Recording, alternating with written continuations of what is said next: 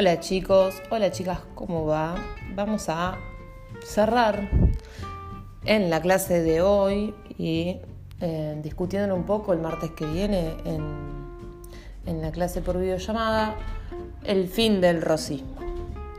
Vamos a cerrar el tema de rosas, nos quedamos un poquito viendo qué se dio con el bloqueo francés y lo que fue conocido como la batalla de obligado y vamos a ver cómo llegamos, ¿no? De, un momento en el que Rosas consolida de alguna manera su liderazgo a su caída. Sabemos que, bueno, el fin del bloqueo anglo-francés fue en el 48 y que va a ser un gran momento para Rosas, porque va a ser el primer momento en el que por fin no hay más guerras civiles hacia el interior de la Confederación, termina un poco de resolver los problemas hacia fuera de la Confederación y además tiene bastante unificada la provincia de Buenos Aires bajo su liderazgo.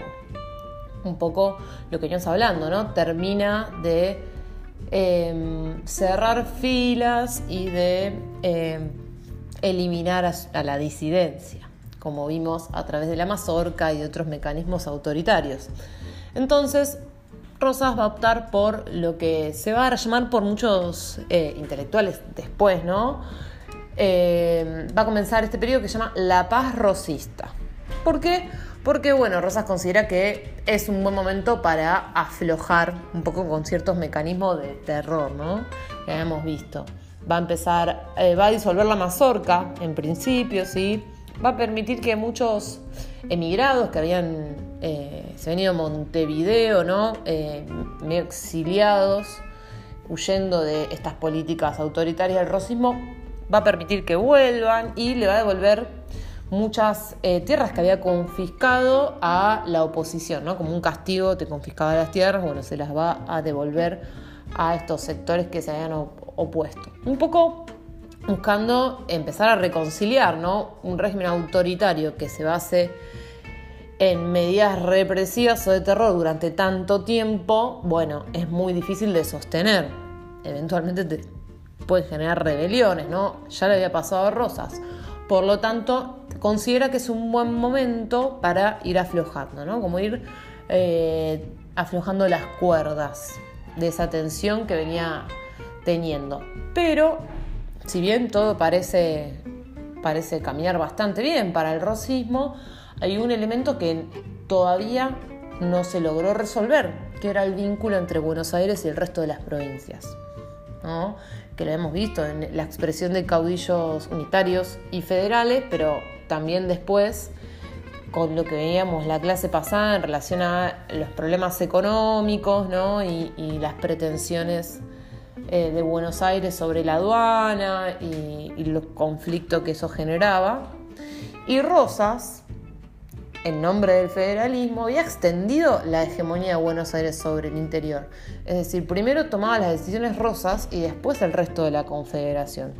Era Rosas quien expresaba eh, como representante de Buenos Aires las decisiones que afectaban en mayor parte al resto de la Confederación.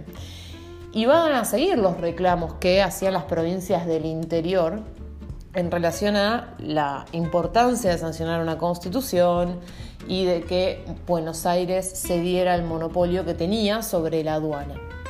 Por lo tanto, frente a estos dos problemas, en la década del 50, los comienzos, porque les adelanto que Rosas para el 52 va a haber finalizado su gobierno, van a haber dos grandes problemas, que son como la gota que rebalsa el vaso que permite que, bueno, se finalice un poco el periodo rosista. Por un lado, un conflicto con Justo José Urquiza, gobernador de Entre Ríos, y por otro, un conflicto con Brasil. Justo José Urquiza era gobernador de Entre Ríos desde el 41 y había adherido desde, un principio a la política del rosismo, porque también era federal y bueno, eh, era el líder del federalismo Rosas, entonces, eh, bueno, apoyaba el rosismo.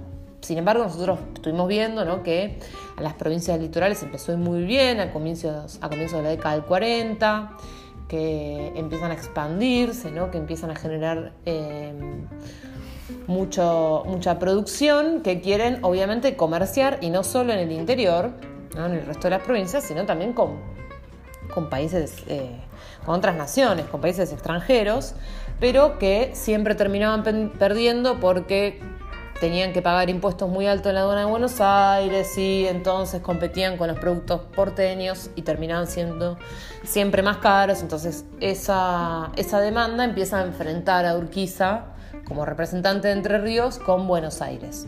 Y además porque Urquiza se empezaba a consolidar como un líder político importante en la región del litoral, siendo que Entre Ríos empezaba a cobrar cada vez mayor relevancia económica, por lo menos hacia el interior de la Confederación.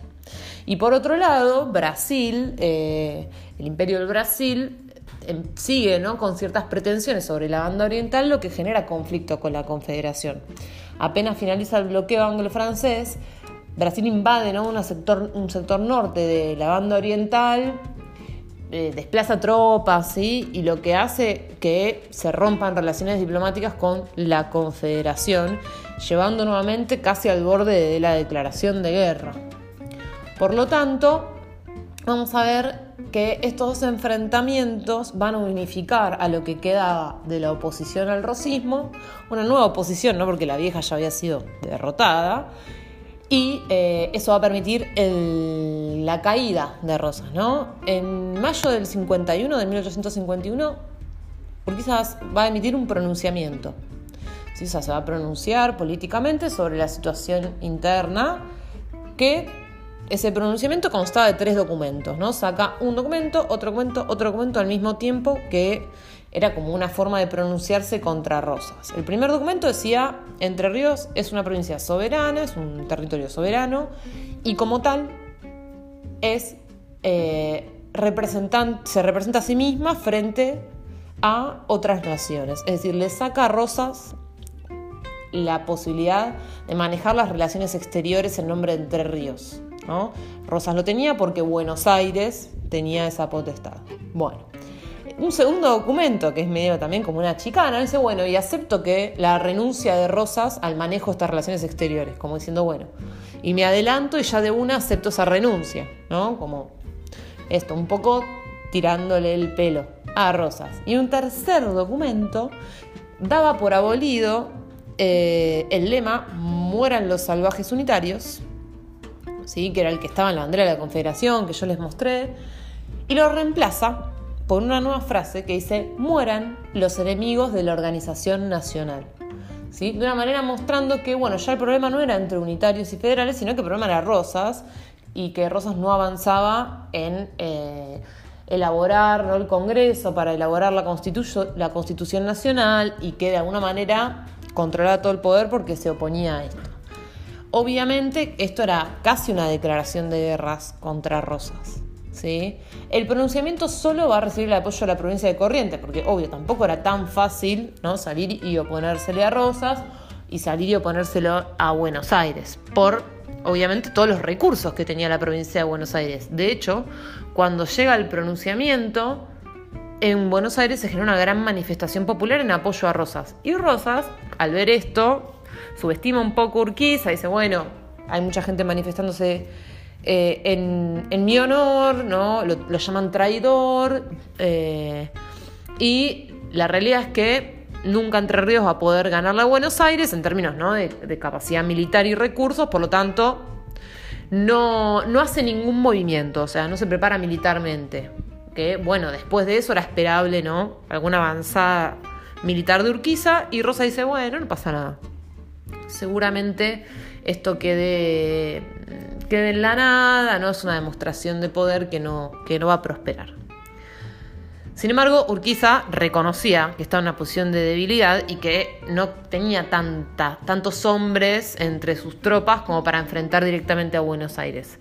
Pero sí sabía que las cosas no estaban bien con Brasil. Y tampoco con Uruguay, ¿no? si recuerdan que había generado un bloqueo previo Rosas a Uruguay, no, no se lo quería a Rosas ni en Brasil ni en Uruguay, entonces firma una alianza Urquiza con Brasil y con Uruguay, formando el ejército grande aliado libertador que se iba, se proponía, ¿no?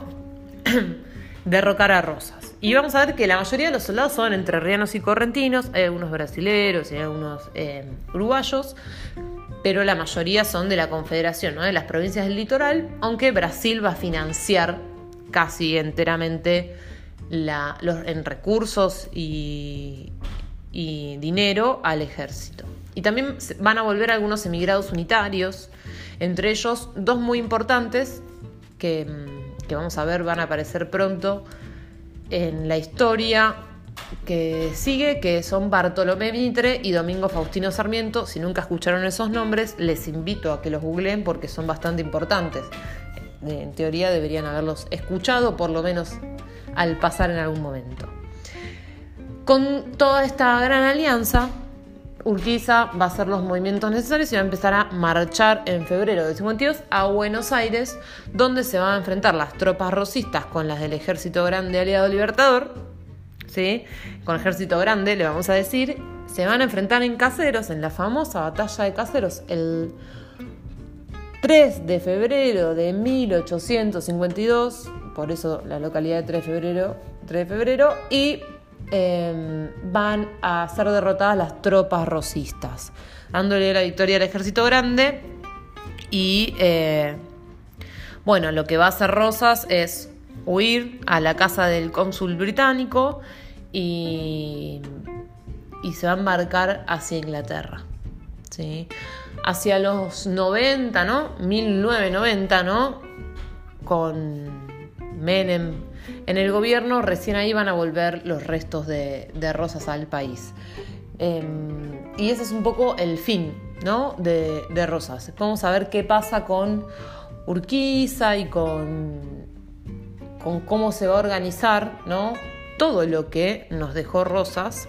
Vamos a discutirlo un poco en clase, venimos discutiendo ¿no? esto de cómo logra organizar un poco el Estado sin organizar formalmente el Estado, ¿no? porque nunca saca la Constitución pero Rosas es derrotado en el 52, la Constitución Nacional es redactada en el 53, por lo tanto, ¿no? nos da un poco, eh, nos muestra un poco cómo, cómo, van a venir las cosas. Eh, eso es todo por ahora, ¿sí? Vamos a hacer un, pequeño trabajito en relación al rosismo, por eso la idea de esta clase es que fuese corta, eh, y vamos a retomar con em, seguramente los últimos temas del año muy prontito.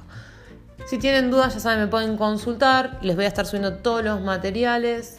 No duden de verdad en escribirme por el chat y nos estamos viendo el martes. Un saludo muy grande.